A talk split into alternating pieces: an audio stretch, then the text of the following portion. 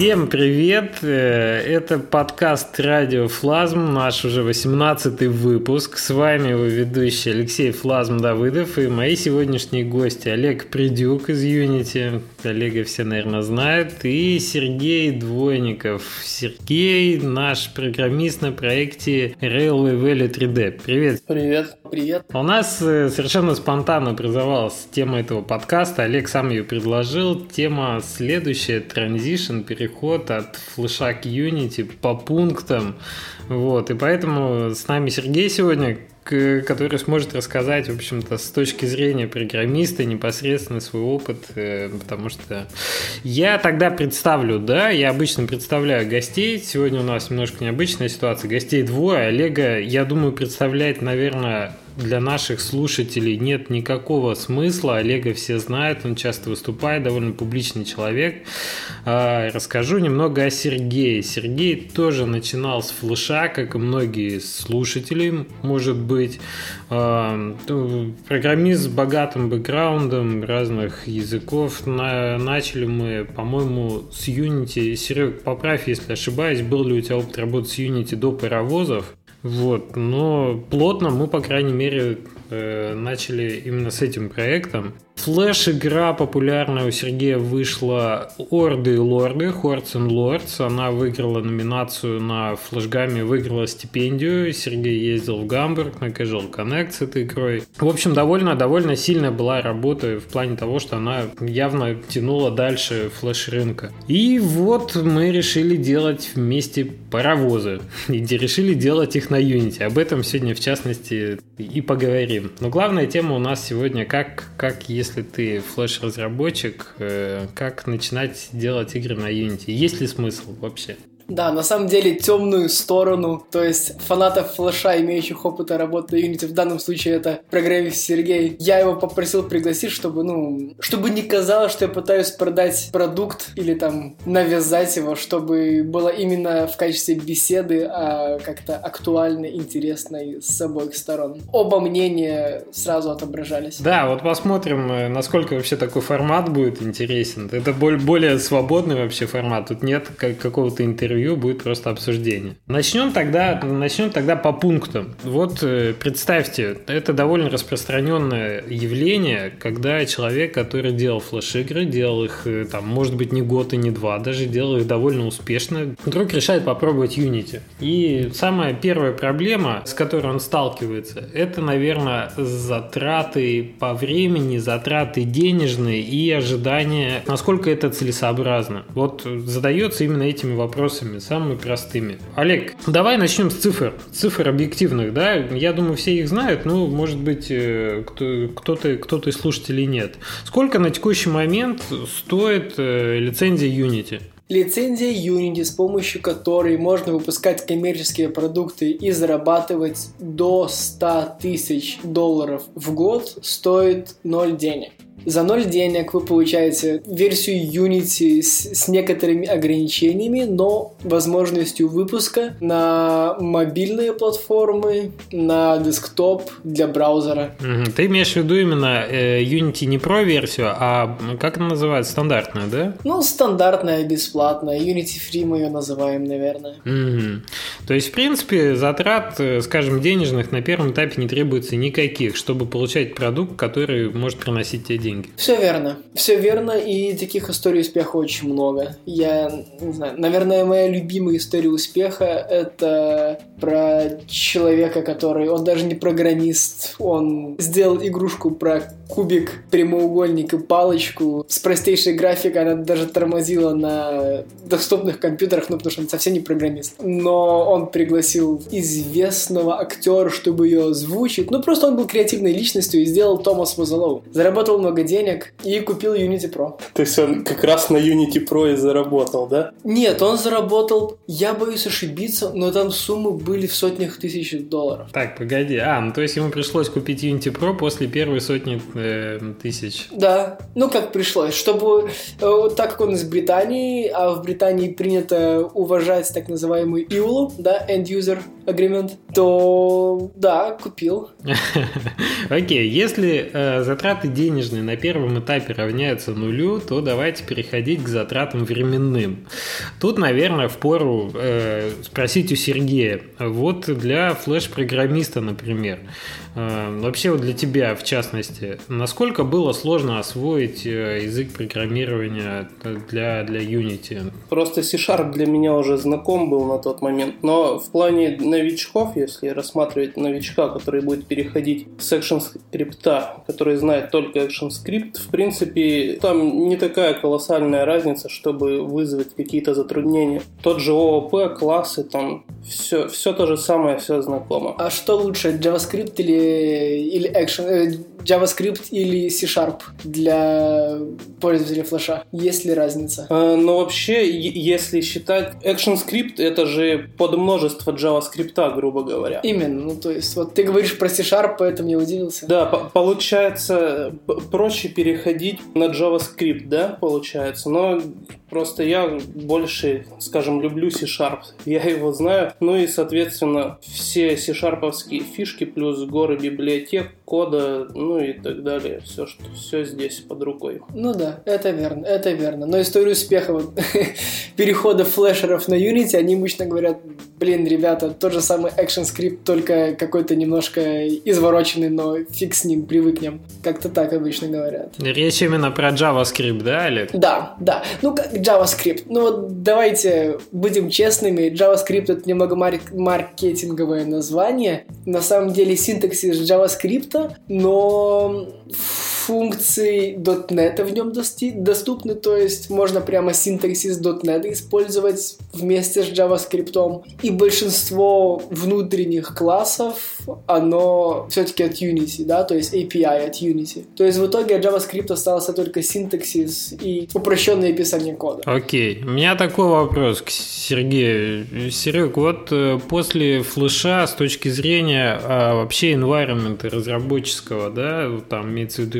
редактор, э, принцип э, подключения там скриптов э, к префабам, я не знаю. И вообще, что, что было плюсом, что минусом, то есть что было лучше, что хуже, что сразу бросалось в глаза, и вот свои первые там впечатления вспомни, если вспомнишь. Начнем с того, что я писал весь этот экшен скрипт не во флеше, ну, не в IDE вот этой во флеше, да, а я писал в Flash Develop, потом идея пришла ему на смену. То есть э, весь проект создавался буквами, без всяких там мышкокликательства, да, и вся графика, соответственно, тоже подключалась через, ну, спрайты мы делали там и так далее. То есть, э, как такового pipeline а такого не было взаимодействия, что художник там нарисовал тут анимации, сделал, и у нас изначально было так все по-суровому. Соответственно, когда мы пришли к Unity, ну, первое, что в глаза бросилось, ну, в общем-то, это редактор. Unity удобен тем, что программист имеет для себя основу для редактора, которую он пишет, да, для level дизайнера, и не мучается уже с импортом всего и вся, можно хорошо распределить роли, то есть художнику художниковое, аниматору свое там, а ты сидишь там буквы в углу пишешь. И видеть то же самое, вот это самое важное, на мой взгляд, по крайней мере, по моему опыту общения с э, пользователем Unity, программист художник, level-дизайнер, аниматор видят одну и ту же картинку, и она же получается, когда запускаешь это приложение, эту игру на мобильном устройстве, на десктопе. То есть очень намного-намного легче договориться Э, программисту с креативщиками и креативщикам объяснить программисту, что нужно сделать. И плюс изменение переменных, какой-то тюнинг, какой-то tweaking уровня или параметров каких-то. Он настолько просто делается, и что, опять же, даже не техническим людям не нужно каждый раз ходить, умолять программиста там сделать жизни побольше или скорость поменьше. Он все это сам может сделать и одной кнопочкой снова вернуть уже модифицированную игру к себе на девайс или потестить прямо в редакторе или в вебе или в стендалон конфигурации. Олег, ты имеешь в виду, что как-то подстраивается редактор под задачи проекта, да, и создается какой-то промежуточный интерфейс для игры. Вот это именно, да, при помощи редактора Unity? Ну, редактор Unity это, по сути, там, где создается уровень, да, то есть из ассетов, скриптов, на самом деле, ну, парадигма такая, что любая публичная переменная в скрипте, то есть если ее продекларировать как public, а не private variable, то она будет доступна для редактирования автоматически сразу в редакторе. То есть вот кликаешь на персонажа, да, у него там есть health. Понятно, вот что ты имел в виду. И прямо там на месте там ставишь ему health не 100, там, а 120. Нажимаешь play и сразу в редакторе, окей, смотришь. Или, допустим, там bullet, у bullet есть speed, да, нажимаешь play и там, пока эти буллеты летают, ты настраиваешь им скорость, и когда остался доволен скоростью, ты вот сохраняешь эту переменную. То есть тебе не нужно 10 билдов делать, где у одной пули там скорость 10, у другой 30, у четвертой 80. Вот. Ты очень-очень быстро получается. Да-да-да, возможность на лету редактирования, это, конечно, шикарная штука. Я просто это, я просто хочу рассказать, как э, вот у нас э, над проектом Real Valley, да, на паровозах обстоят дела э, с этим. Серега написал очень много интересных, ну как, немного, но несколько интересных моментов дополнительных, то есть такие менюшки получались, да, поверх как бы интерфейса Unity, внутри него. А, например, у нас э, рельсы, они могут идти там по диагонали и как бы по горизонтали, по вертикали. И у нас э, там как бы, чтобы настроить э, момент связи между двумя узлами, ставится один из девяти чекбоксов дополнительно в этом. И сразу, сразу рельсы приобретают правильное направление в, на, уже на сцене. И очень-очень удобная штука оказалась в рамках нашей этой. Так, такой небольшой твик, твикинг помог много ли решить проблем там, с множеством объектов, например. То есть, в частности, мы такой штукой пользуемся. И я, ну, и там это не, не ограничивается этим. Серег, расскажи, насколько сложно создавать какие-то такие штуки? Я вот как раз на этом хотел заострить внимание – то есть э, поначалу, когда только начали втягиваться в это дело, э, ну вот то, что Олег говорил про паблик переменные, которые видны снаружи, да, ну в редакторе, те паблик переменные, которые в скрипте, скажем так, не всегда удобно э, представление для пользователя того, как представлен скрипт. То есть вот э, те же самые рельсы, да, у нас вот то, что Алексей сказал про 8, да, 8 у нас направлений там. На самом деле э, чекбоксы это расположены, если бы они просто были выведены, да, э, чекбоксы в стопочку, было бы не очень удобно. Э, но э, вот этот юнитевский интерфейс да, редактора позволяет, скажем, расположить эти чекбоксы по ориентации сторон света. И тогда левел дизайнер вместо того, чтобы прийти к программисту и сказать VTF из защит, да, он сразу, ага, все понятно. То есть э, мне очень понравилось вот это, что Unity позволяет эм, именно кастомизировать представление и редактора вот этого э, да, monobehavior э, для пользователя.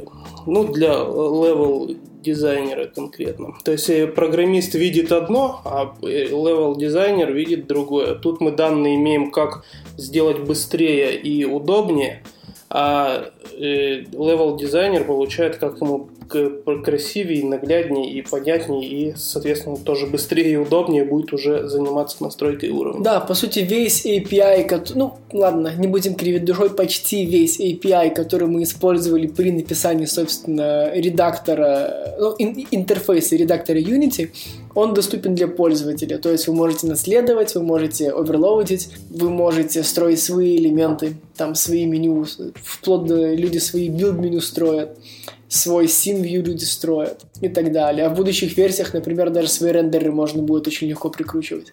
Там, допустим, если вот ты архитектор, там, и тебе нужен очень специфичный рендерер, да, то есть вот как он обрабатывает тени и так далее.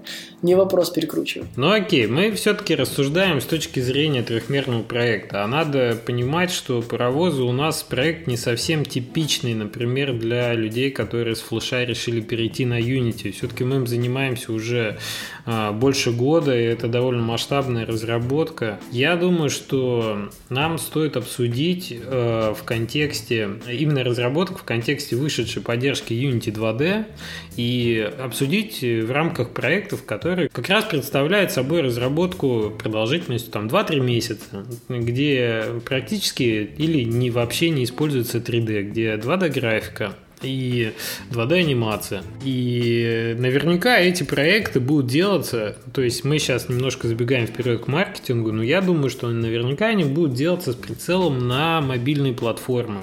Так вот, Олег, расскажи, пожалуйста, как на твой взгляд, э, насколько сложнее или легче э, делать э, двухмерные игрушки в Unity или во флеше? Мне кажется, это вот очень важный вопрос. Тут давайте, опять же, по сложнее и легче это понятие относительное. То есть, э, если ты привык работать во флеше, и у тебя есть только два месяца, но у тебя нет времени изучать новый инструмент. Ну, то есть, ну вот даже если этот инструмент там теоретически в три раза твою производительность улучшит, ты эти два месяца потратишь на его обучение.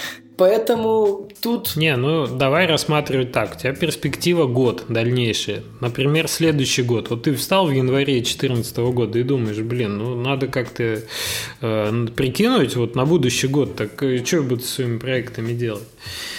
И ты понятно, что ты готов проинвестировать какое-то время на изучение новой технологии, если в этом будет плюс. Вот мы рассмотрим, допустим, человека, который знаком с Unity, знаком с флешом, или знаком и с тем, и с тем одновременно. Вот такому разработчику. Э, в чем будут узкие места, например, при разработке двухмерной игры на Unity сейчас? А в чем, на твой взгляд, во флеше минус? Или наоборот на плюсах, может, сосредоточимся. Я вот думаю, то есть, с какой стороны лучше отметить. Я представляю человека. То есть, как правило, флешер, он же работает с художником, правильно? Или он делает сам векторную графику? Ну, либо он сам рисует, да, графику анимации, либо работает с художником векторной графики анимации, да. Хорошо. Хорошо. Понятно, что в Unity векторной графики нету анимация есть, в том числе и 2D-шная. Угу. И лично мне она очень-очень напоминает Flash Builder. То есть берешь спрайт или набор спрайтов прямо из фотошопа, то есть кидаешь в Unity PSD файл. Если на одном спрайте несколько элементов, то Unity автоматом их распознает, делит там, да, то есть закинул солдатика, Unity находит, где у него голова, где туловище, где руки, где ноги, раскидывает по отдельным элементам. То есть ты это можешь редактировать, но она предлагает э, предварительный вариант. Закидываешь вот куски этого солдатика на сцену, распределяешь по слоям, да, то есть, что вот точно там голова была впереди всего, там, да, там ладошки впереди всего, за ними идут рука, за ними туловище и так далее. И включаешь кнопку рекорд и анимируешь персонажа, то есть возможности анимации, они очень похожи на Flash Builder сохраняешь анимационные файлы, потом используешь систему Mechanim, это система конечный автомат, вполне гуишная, то есть там настраиваешь логику, то есть при каких условиях ваш солдатик начинает там бежать, прыгать, бегать, и в итоге очень-очень такая, очень-очень быстро настраивается полноценная красивая система анимации, с которой справится даже программист. Анимация все равно требует подготовки предварительно спрайтов, причем как бы именно, я думаю, тут больше с фотошопом скиллы требуются, да? Да. Даже если ты их рисуешь в векторе. Окей, что касается, а, например, сильных мест в плане а, вот современного этого э, нового инструментария 2D. Ты раньше широко использовался Toolkit 2D, да? Ты же наверняка это знаешь. Да, да. Это ассет из Asset Story. Мне кажется, он сейчас... Есть ли смысл использовать его наряду с э, средствами, которые предлагает Unity сейчас, с версии вот 4.3? Из, то, из тех отзывов, что я слышу, да. Потому что 2D Toolkit, по-моему, ему уже больше двух лет, а встроенным средствам Unity, ну, ну пускай будет полгода. В любом случае, то, что разрабатывалось, писалось дольше, оно имеет больше функций, лучше обрабатывает корнер-кейсы и так далее. You are listening to Radio Flasm, a podcast about independent game development in Russian. Я за себя могу сказать, что мы, мы как бы это, вот э, пробуя делать двухмерные игры в Unity сейчас внутри там студии, мы как бы используем и, и то, и то. Причем как бы от 2D Toolkit мы пока не собираемся отказываться, да. Так это прекрасно. У пользователей, ну, когда мы разрабатываем функцию, которая, скажем так, популярна на Asset да, встроенном магазине в Unity. В альфа-группу мы всегда приглашаем конкурентные решения. То есть в данном случае, когда мы делали 2D-функционал, лучшие производители альтернативных 2D-движков да, для Unity, они были приглашены в альфа-группу. То есть они первые узнали, что мы делаем, и они смогли адаптировать свои решения так, чтобы ну, им было что продавать. И нам это тоже интересно, потому что, ну, ну смотрите, ребята там полтора-два года потратили для написания плагина для Unity, а потом пришла Unity и сказала, не, ребят, идите-ка вы, вот, мы делаем свое.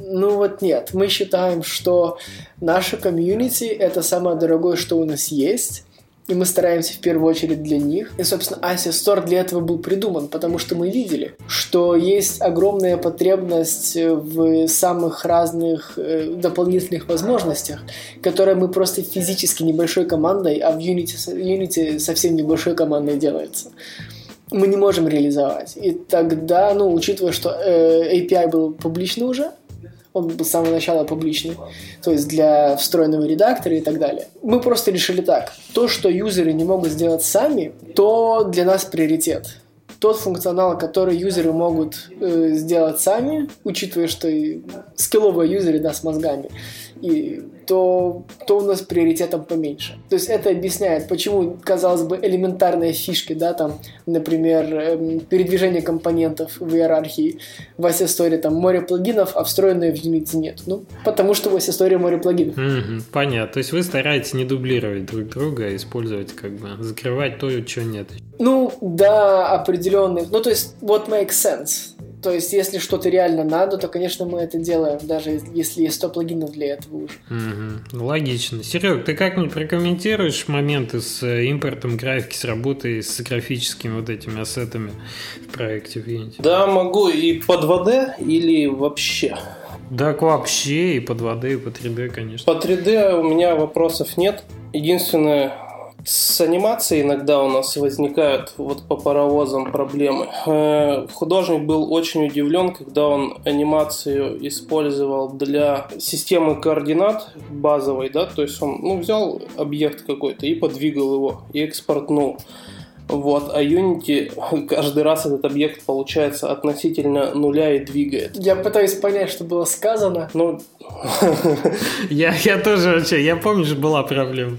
Но вот смотри, у объекта есть трансформ некий, да, x, y, z. Да. Вот, и если э, берем в 3D Max, делаем кубик, записываем анимацию, двигаем его по x, y, z, да, переносим, ну, все это в Unity закидываем через FBX формат, да, экспортнули, импортнули, э, ставим этот кубик в позицию 10, 10, 10, да, запускаем игру, а он оказывается в позиции 0.0.0 и двигается вот по той анимации, которая в Максе записана. То есть тут приходится его положить в какую-то коробочку, в пустой Game Object, да, чтобы он стал. Вот вот это, ну, я думаю, это можно вообще вырезать отсюда. Я просто как такое удивление вспомнил, но... Да что, может кому-то и поможет. Эта звездочка полезно знать. Ага, да. Что по 2D, Серег, скажешь? По 2D, на самом деле, я пощупал 2D, только юнитивская 2D, да, я не стал все эти Acid Store все покупать, потому что, ну, не стал, мне не надо было, просто так неохота. Вот, э, что могу сказать? Ну, вот про то, что человечек из спрайтов сам нарезается на руки, ноги, голову, это довольно оптимистично было сказано. То есть, ну, грубо говоря, Unity может сам кадры какие-то найти, да, по промежуткам, там, э, по пустым полям между э, картиночками. Вот. И я методом научного тыка дошел до записи анимаций и до вот этого конечного автомата, который эти анимации переключаются по каким-то условиям. Но я сразу скажу, если вот как человек незнакомый со Flash Builder ом, для меня это было все довольно адово. То есть я долго со всем этим разбирался, и если придет художник, который ни разу не видел Flash Builder а и вот к этому всему не подготовлен, то глаза, конечно, у него будут квадратные после всего этого. А я документацию читать там с картинками и видео есть. Документация для слабаков. Окей, для трусов. Хорошо, хорошо. Поэтому в Unity не так много документации. Мы для смелых людей ориентируемся. Да, у меня есть такой поинт еще на этот счет. Мы вот говорили с аниматором недавно, с э, Андреем Мырлыкой, с Андреем Помазаном. Вот, и у меня вообще в моем опыте работы над проектами сложилось такое впечатление, что э, пока что нет единого стандарта. И вот, кстати, недавно вышел доклад, который был на Киевском Девгаме, где выступал э, э, Олег Акимов, по-моему, если я не ошибаюсь, да. Да, вот, и у него вышло сейчас, э, он как бы выложил свое видео и комментирует, и предлагает там такие холивары на Flash Game ой, на Game Dev Blogs уже по этому поводу развернулись, вот. А, на лицо, на лицо отсутствие стандартов в плане анимации, в, в частности, в плане 2D анимации для Unity. Я сейчас уверен, и, кстати, доклад Олега показывает, что э, аниматоры сейчас тоже ищут рынок, э, как бы, как бы жаждет, жаждет аниматоров, способных работать с, эм, с какими-то новыми решениями, да, в частности, аниматоров под Unity. Но слишком много стороннего софта, не самого плохого на самом деле, да, есть самые там различные, я сейчас на скидку не скажу, мы это обсуждали уже в подкасте, вот, э, типа спрайтера там и прочих редакторов. И э, вот тот, тот факт, что, например, стандартный э, редактор анимации в Unity, он еще молодой может быть, и еще не успел себя зарекомендовать и не стать стандартом.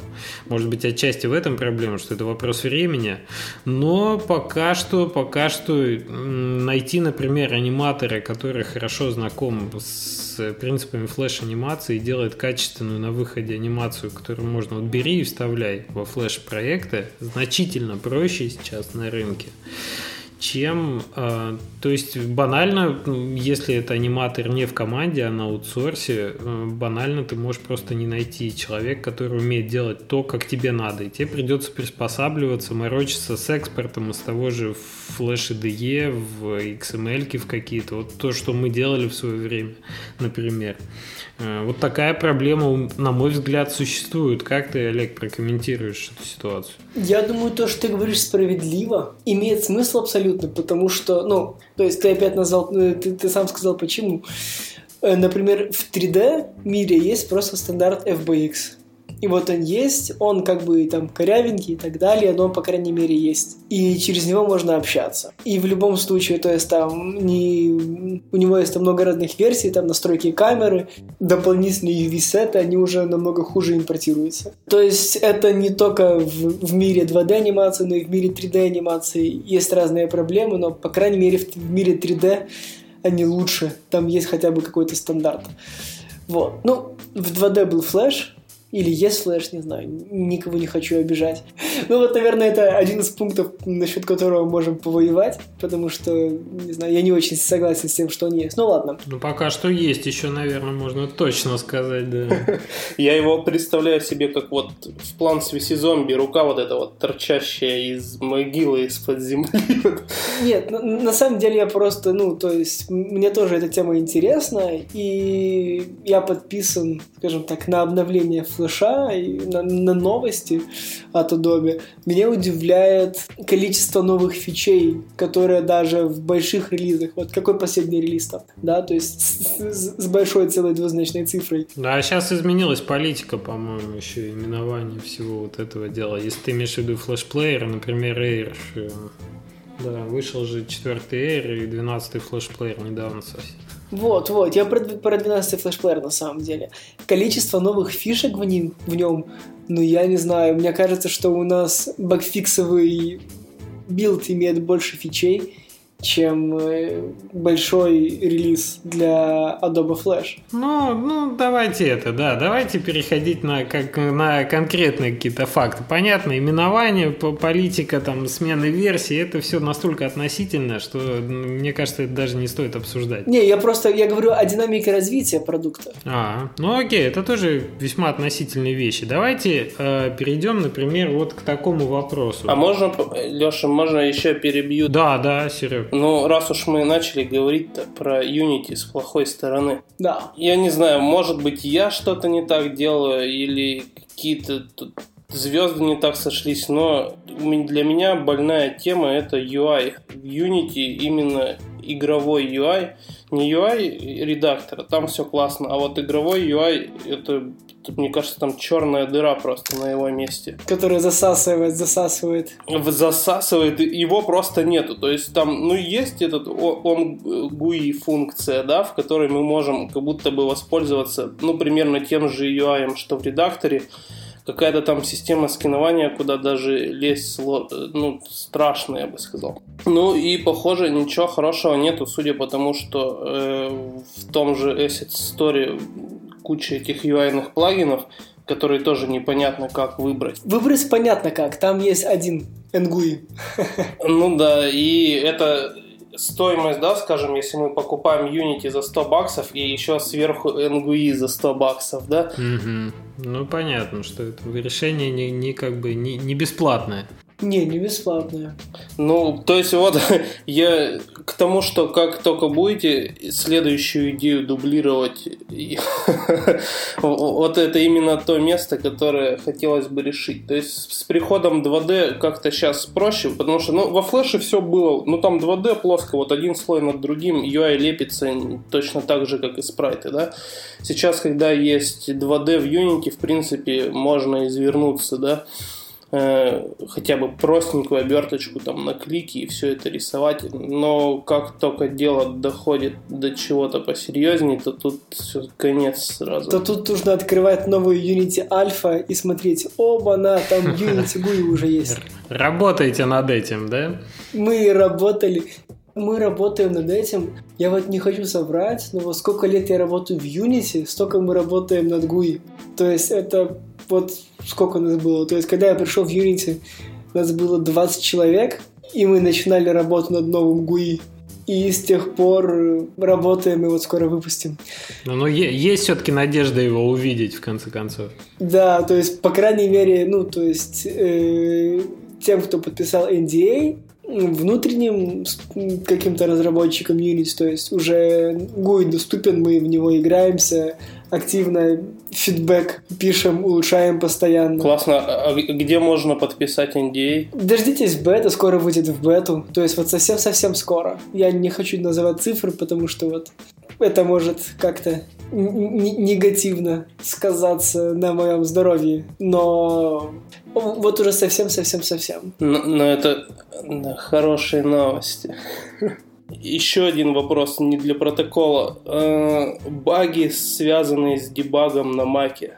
Известная тема? Смотря какие баги, во-первых, а во-вторых, ну, это то, что все зависает бесконечно. Один раз брейкпоинт сработал, второй раз уже редактор не, не открывается, не шевелится. Ну и... Это монодевелоп? Да, монодевелоп на маке. А версия Unity какая? Ну, начиная с 4, по-моему, 2, так и все хуже, хуже, и 4.3. Вот сегодня, ну, сегодня, вчера скачал последнюю версию. Как бы. Странно. И это, это легко гуглится. Вот Google открывается и пишется, что... Ай, точно, я вспомнил дебагинг, Хэнкс, там, Unity. Да, мы...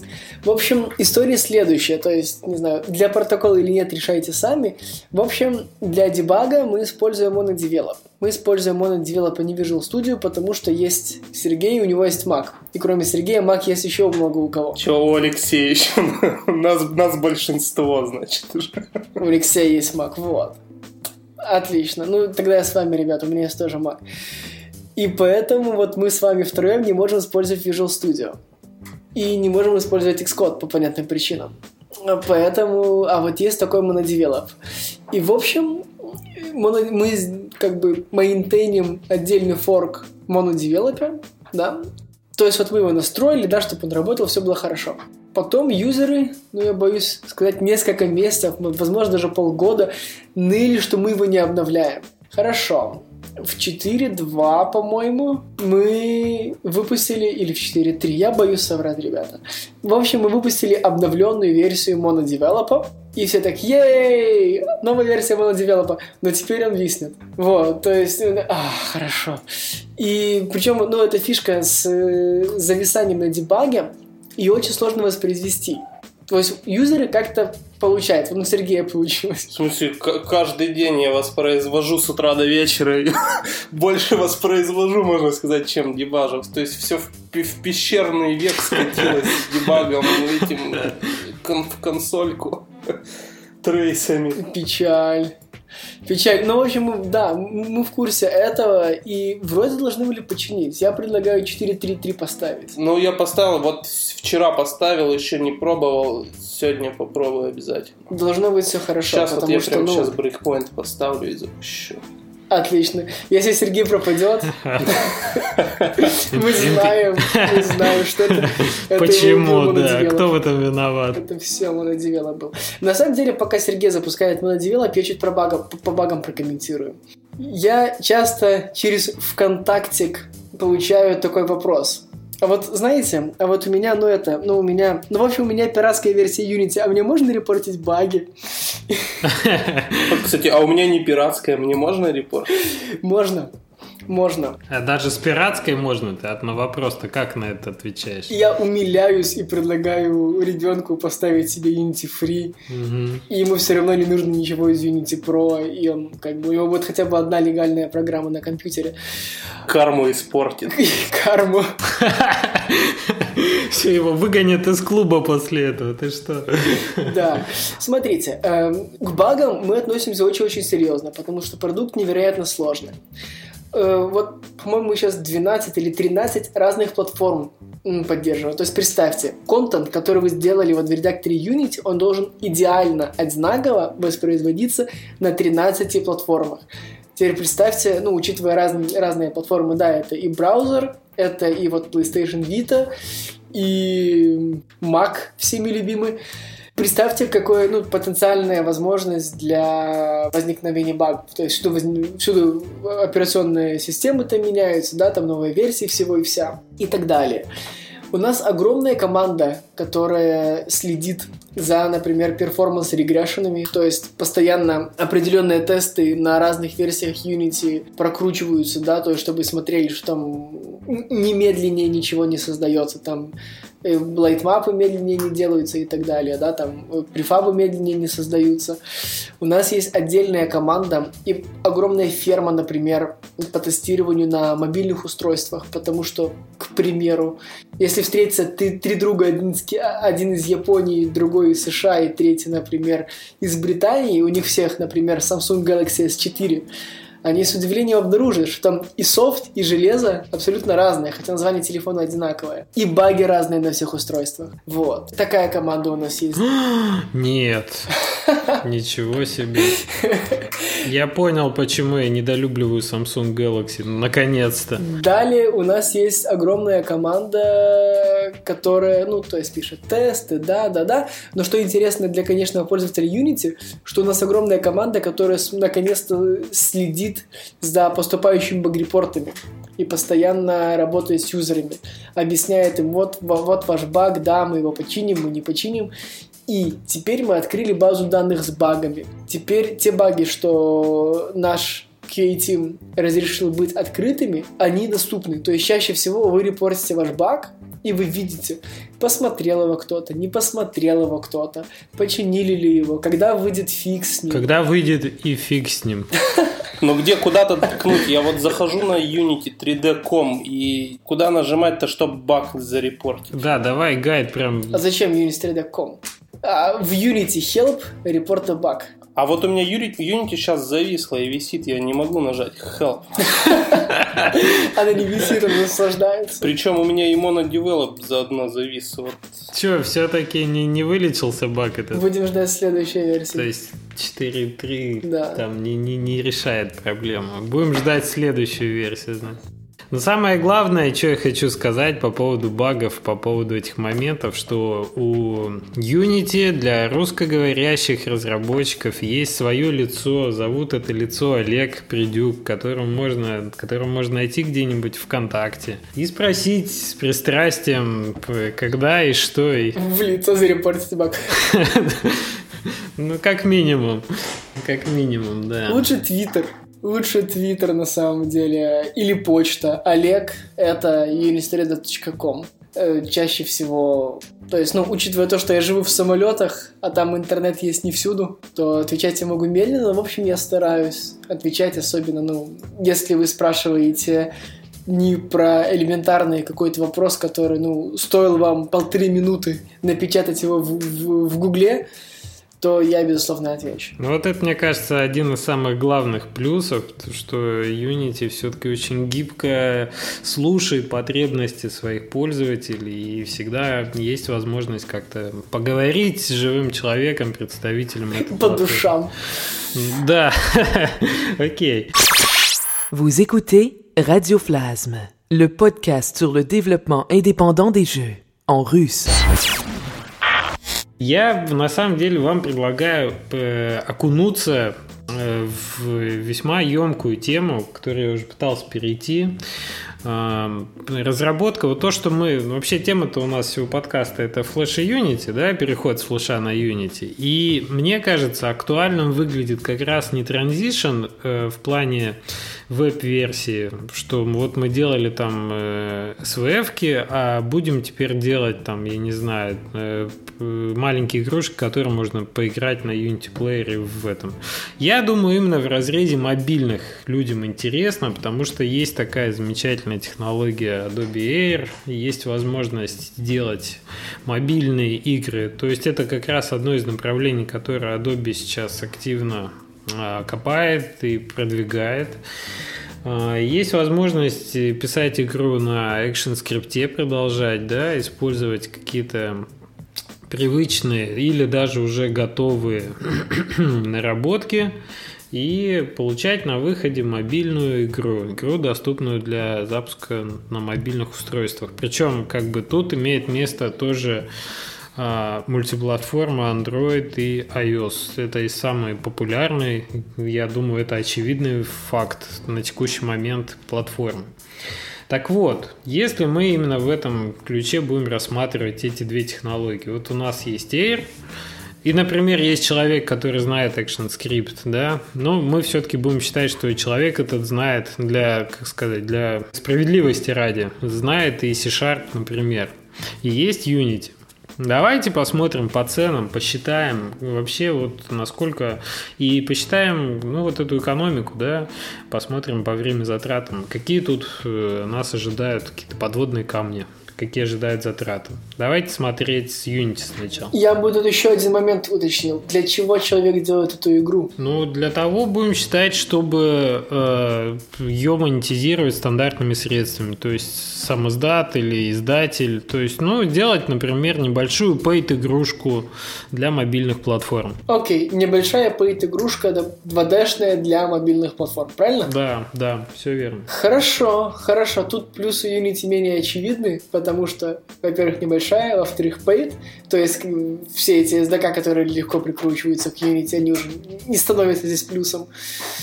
И сам издат, то есть очевидно, что игрушка очень маленькая, и у человека совсем-совсем нет денег для инвестиций в софт. И тогда, и тогда реально есть вопрос. Вопрос следующий. Если человеку удобнее с флешом и перформанс Эйра его полностью устраивает, и он хочет э, этим пользоваться, то, ну, ну, наверное, пускай пользуется. Следующий вопрос. Ну, то есть, человек, который пользуется Эйром, он почувствует, когда он уже туда не влазит. А в, не влезть в возможности Эйра на самом деле очень легко.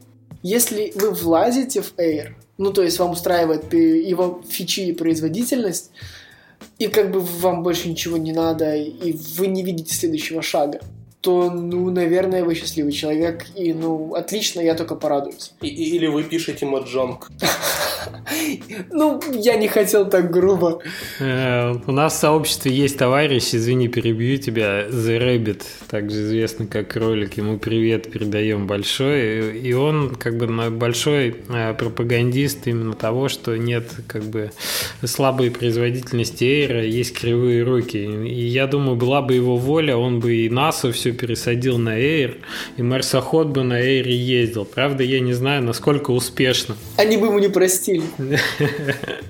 Так вот, э, да, это и возвращаемся назад. Я к тому, что тут есть разные точки зрения на этот вопрос. Ну, смотрите, опять же, производительность, да? Ну, то есть, давайте возьмем последние, допустим, AAA title ы, которые вышли на на мобильных телефонах, да, или, или планшетах, например, такие как Deus Ex, такие как Call of Duty, да. Вот кака, какова вероятность, что у разработчиков этих тайтов дико кривые руки? Ну вот какая, да? Ну вот где, где этот товарищ кролик? Ну вот пускай, пускай он сейчас монитор скажет, какая вероятность, что у разработчиков Deus Ex и Call of Duty кривые руки? Ну ладно. Ну, наверное, низкая, да? Наверное, низкая. Они выбрали Unity. Хорошо, почему они выбрали Unity, а не свои движки, да? Ну то есть это на самом деле отдельная тема для подкаста. А, но в любом случае, э, тем более, ну, на PC они-то сделали тот же самый Deus Ex и Call of Duty не на Unity, правильно? То есть почему отдельную версию делали на Unity? Почему, допустим, э, там полигонов графики и красотищи на компьютере, да, на Mac, на Windows, у тех же Deus Ex и Call of Duty больше, чем на табле, на планшете, на телефоне. Опять же, ну то есть есть кривизна рук, она безусловно есть, но также есть и возможности девайса, да, то есть аппаратные возможности, программные возможности руки любой ровности не помогут вам сделать аудио latency, например, на андроиде меньше или хотя бы такой же, как на iOS, потому что это на, на уровне операционной системы тормозится. Ну и много других фишек. Вопросы к привязне рук разработчиков андроида. Знали бы вы, с каким, с какой болью и стыдом ребята из команды Android, да и из Гугла вообще говорят про аудиофункционал их операционной системы. Наверное, я, я вот... Хоть хочешь унизить разработчика Android, скажи ему про звук. Или да? спроси, да, а если хочешь унизить разработчика Unity, спроси, ну, то есть, в смысле, сотрудника Unity, спроси у него про GUI. Примерно такие же темы, да? Ну, не, не такие же, но я, наверное, здесь немного утрирую. Пытаюсь поднять настроение. Олег, из того, что я услышал, что ну, вот на раннем, ой, на маленьком масштабе проектов практически нет смысла, да, нет преимуществ Unity. Хорошо, тогда вопрос зададим так. А при каком масштабе или при каких требованиях к проекту возникают очевидные плюсы Unity? Во-первых, вы не один, вас двое или трое. Вам надо как-то синхронизировать asset ы. То есть один программирует немного level дизайнерит, второй делает, очевидно, арт, и немного аним, э, анимации, а третий, скорее всего, это все как-то причесывает и делает играбельным, тестит, да. Ну, то есть вот вот как-то так. Немного скриптует. Ну вот как, как нас вот в команде. Вот двое-трое. Угу. Дальше. У вас, в принципе, игра может быть 2D-шная, но вы понимаете, что если туда немного 3D-элементов ставить, это не станет сильно дороже. То есть, очевидно, основные персонажи, да, там, то есть будет 2D. Но там какой-то 3D-environment, бэкграунд, еще что-то, какие-то 3D-элементы потому что иногда, например, для красивой анимации легче сделать один 3D-объект и его санимировать, чем рисовать там 100-500 э, кадров 2D-шной анимации. Ой, я сейчас вспомню отличное видео, которое вышло, наверное, месяц назад, что-то в стиле 2D Power Unity. Ты в курсе про этот видео? Который выпускался на примере игры Other, Other Brothers, что ли, что-то такое. А, Outer Brothers, э, да, это очень милая игрушка. Вот, и там как раз это наглядно показано, мы ссылочку дадим, как там э, просто вставлена 3D-клешня на одной из сцен, хотя все 2D спрайтами сделано анимировано, и при этом еще эффект э, как бы частиц вставлен рядышком. И все это очень оживляет, конечно, простую двухмерную сцену. Мне, мне понравилось. Ну вот да. Далее. Вы хотите использовать там разные SDK для платежки, для рекламы. Вы хотите использовать какие-то сторонние библиотеки для чего-то. В Unity это очень-очень легко подключается. Потом вы не знаете свою целевую платформу. То есть, очевидно, вы делаете игру, вы хотите устроить какой-то плейтестинг ВКонтакте, да, то есть бац, сделали игру в браузере, чтобы она запускалась. Потом вы решили, там, договариваетесь параллельно с iOS и с Android по выпуску. А там раз вылазит Microsoft и говорит, ребят, а вот давайте вот мы вам заплатим тысячу долларов, и эта игра, допустим, у нас будет неделю в эксклюзиве. О, конечно. Одна кнопочка, и у вас игра запущена на Windows Phone. Вы так подумали, подумали, блин, а надо же еще и тогда, ну, в Microsoft Store запуститься, да? Запустились, ну там продается, не продается, другое дело, но вы запустились и уже можете говорить с Microsoft дальше. Вот. Или послезавтра Гейб говорит, все круто, Steam машины продаются. И вы так, ей! А что там с джойстиком? Смотрите, а, собственно, если вы сделали игру хорошо и input класс в Unity настроили правильно, то вы просто скачиваете новую версию Unity, делаете реэкспорт, и GamePad поддерживается автоматически. То есть вот, то есть примерно на, на, на таком уровне все работает. Или вот из последнего Apple вдруг решает, что какая-то часть API deprecated, и вот, вот, вот им так хочется, они любят, вот им так хочется, они считают, что так правильно. Вот теперь вот так делать нельзя, и все игры, которые делают так, они, во-первых, никогда в жизни не получат highlight, и вообще мы их не любим, а мы бы их убили нафиг.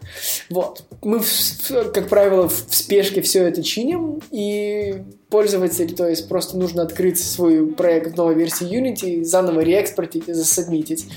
Не нужно там смотреть, где он что использовал, каких, куда и что, что ремонтировать. Вот. И поддержку новых фичей, операционок и вообще платформ оперативно вставляем. Ну, во-первых, открытая перспектива. Во-вторых, некая уверенность, что все будет хорошо. В-третьем, если по какой-то причине, то есть вот то, что вам нужно, у нас нет, вы это можете сделать сами в любом случае. То есть есть истории, когда, например, Unity был вторым движком в игре. Вот есть игры, где вот два движка параллельно запущено. Ну вот нужно было. Нужно было сделали. Ну и так далее. Вот, то есть есть и истории успеха, где один человек пользовался, да, то есть бесплатной версией Unity, я их не буду скрывать. Но наибольшее преимущество от использования инструмента, который в принципе стоит 75 долларов в месяц или полторы тысячи Unity Pro, да, вот мы сейчас говорим. Наиболее полно он раскрывается, когда вы команда, и вы работаете над э, чем-то, ну вот, чуть более сложным, чем э, ритейл-приложение, не знаю, формата интерактивного мультика или что-то вроде этого. То есть, когда вы что-то хотите чуть посложнее, вы сразу не влазите от возможности традиционного ритейлового движка, ритейлового функционала флеша.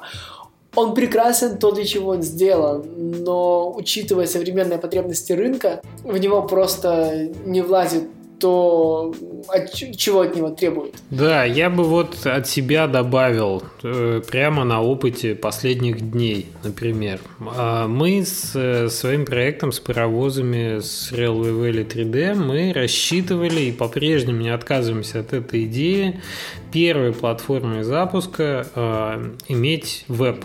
Веб и мы по старинке, как люди, которые ну, плотно работают с веб-спонсорами, да, флеш-игр, мы пошли к веб-спонсорам.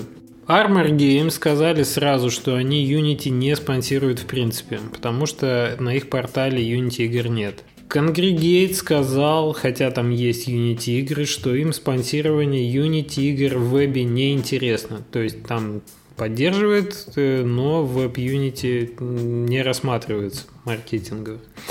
А, Spill Games и Kizi, это те ребята, с которыми мы еще говорили, а, в принципе заинтересованы в Unity играх, но наша игра не подошла им по формату. Я не знаю, насколько, скажем, то есть какая игра им подойдет по формату, насколько это а, ну, скажем, объективно было сказано, да, а не просто так, чтобы ребята не обиделись.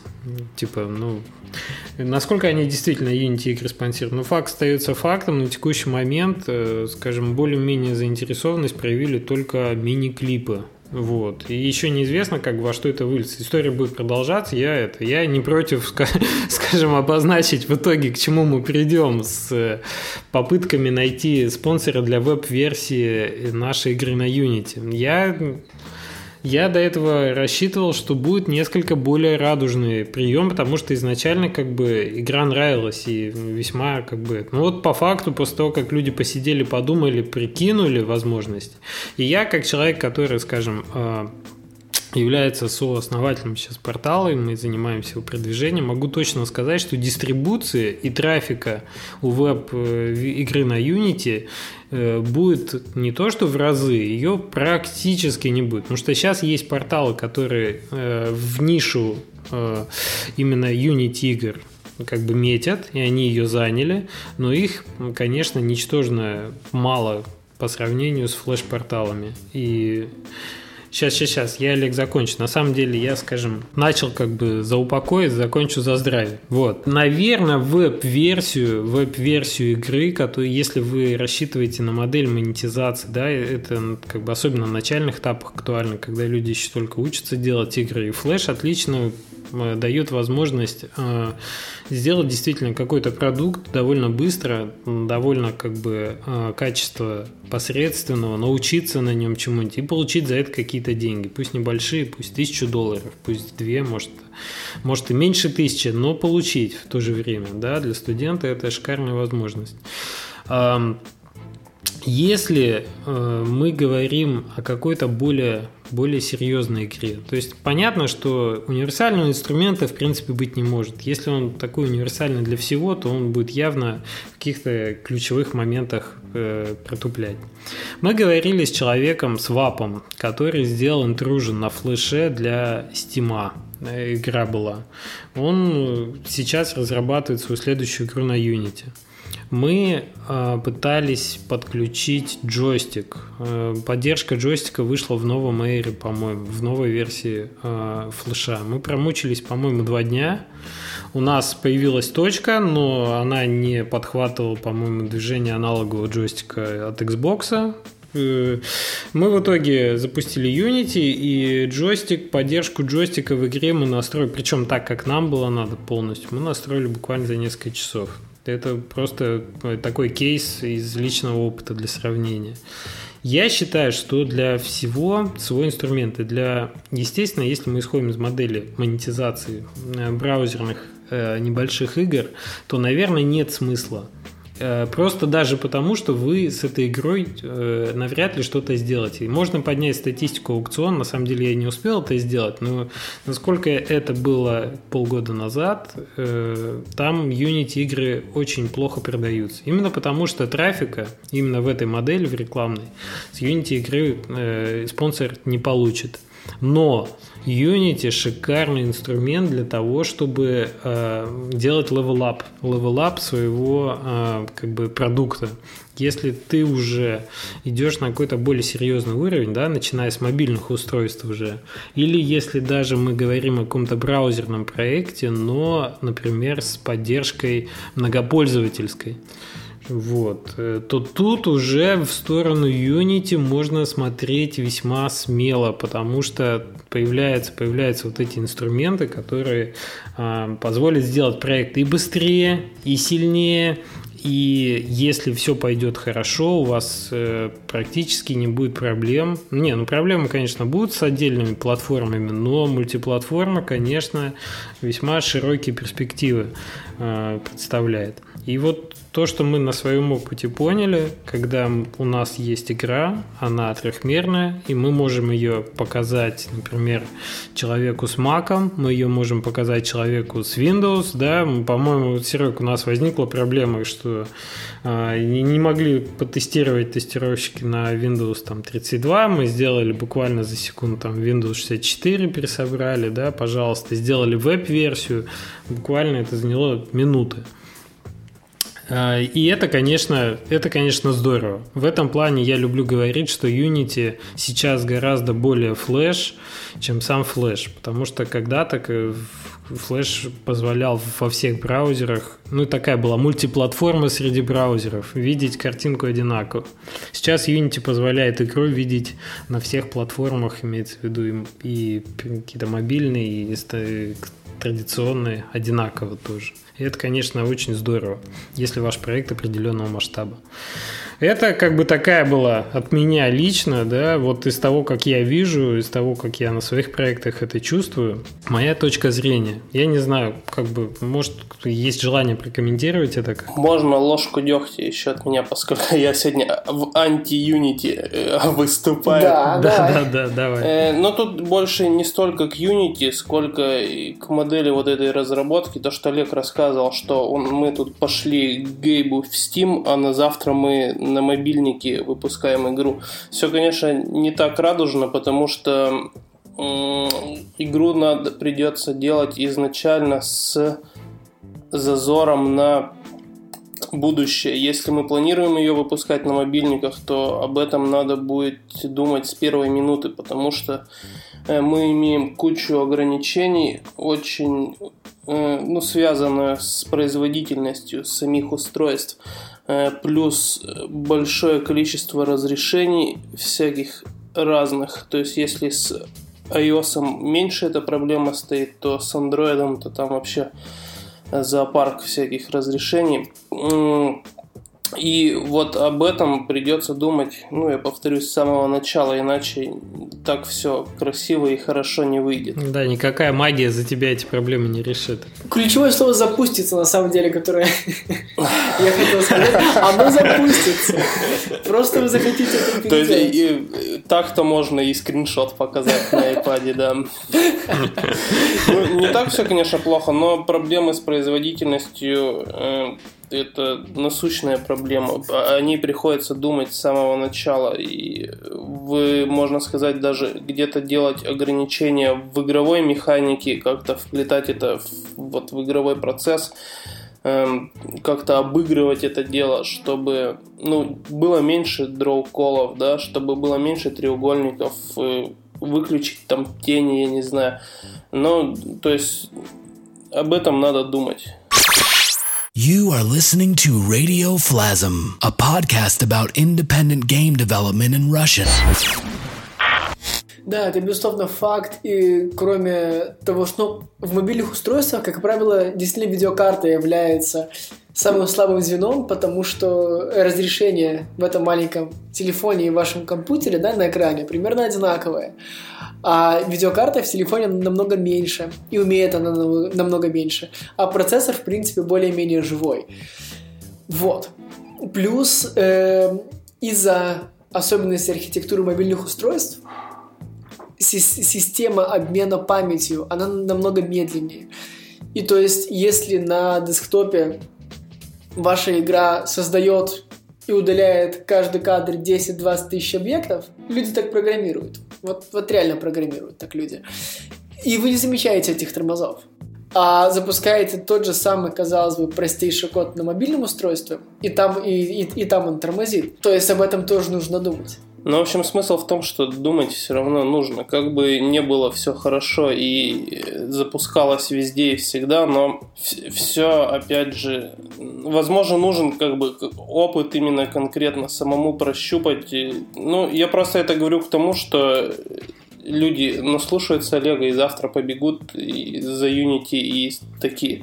А через неделю я вот сейчас это все свои последние деньги, значит, вот с доширака сэкономленные, на них куплю э, ГУИ, да, и через неделю сейчас зарелизи на всех платформах. ГУИ, да. Вот потом он э, увидит большой привет. Ну, он поймет, куда ему нужно стремиться. Ну да, и пойдет это искать опять деньги на доширак. В общем, какая-то нерадужная ситуация у ваших, не знаю, слушателей.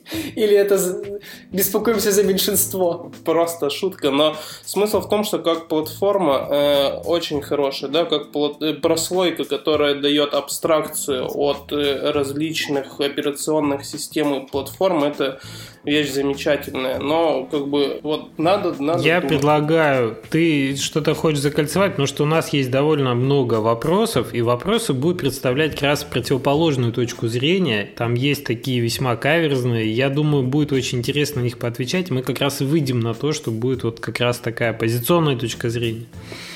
Ты перед вопросами еще что-то хочешь сказать? Да, я на самом деле хочу сказать два факта. Первый факт э, немного защитить веб-браузер. То есть твоя позиция абсолютно справедливая с точки зрения пользователя флеша. И как бы мне тут не, добавить, не убрать. Единственное, что интересно, что на конгрегейте последняя цифра, когда я видел там больше 80, порядка 90, наверное, даже пользователей конгрегейта имела установленный Unity плагин. У них есть установленный плагин Unity. Вот. Возможно, просто не подходит система монетизации. Далее. Э, Facebook просто устроил невероятно массивную кампанию всех, кто был на, на какой-нибудь конференции, где Facebook рассказывал про что-нибудь, видели, как Facebook как бы хочет ваши Unity игры. Возможно, они потому что там меньше тормозят, лучше запускаются, дают лучший experience для пользователей, не знаю.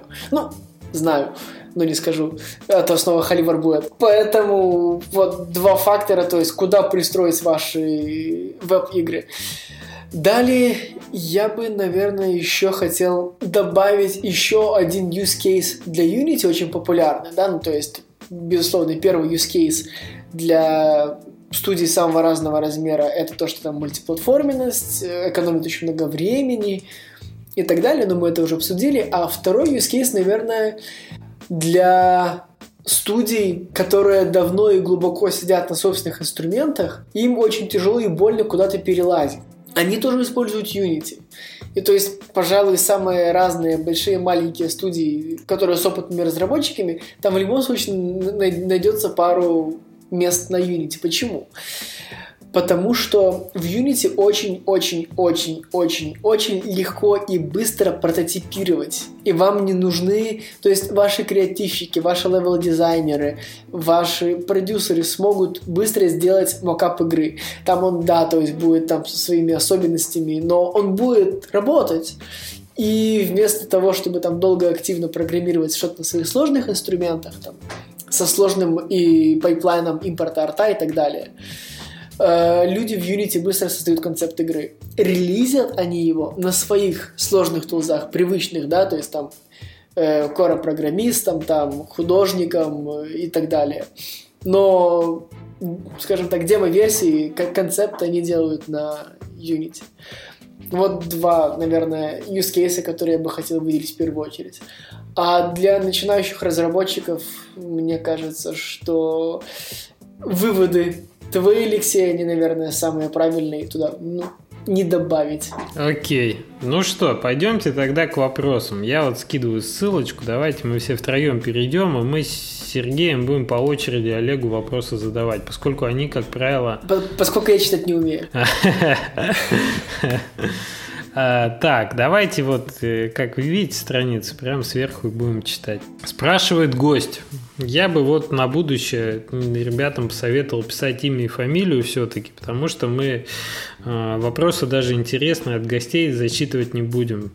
Хочется говорить с людьми, вы же говорите с нами и знаете, как нас зовут. Давайте будем вежливыми друг другу. Итак, гость, сколько мероприятий ты посещаешь в год, Олег? Какая география? Я вот перед Новым годом посчитал на мне на моем бложике drinkandcode.com это можно найти. 23 мероприятия. Это 23 публичных мероприятия. Имеется в виду, то есть какие-то публичные тренинги и так далее. Кроме этого, я еще, безусловно, путешествую для себя, ну то есть как для себя. Я сам из Вильнюса, я живу в Вильнюсе, и здесь зимой холодно, здесь зимой минус 15. Не может быть. Вот. И из-за того, что в Вильнюсе огромное количество лоукостов, то есть я постоянно летаю в Барселону зимой. Например, каждые 2-3 недели, погреться на выходные. То есть билет в одну сторону стоит порядка 300 долларов, да, ну то есть вот, а там плюс 15 к примеру.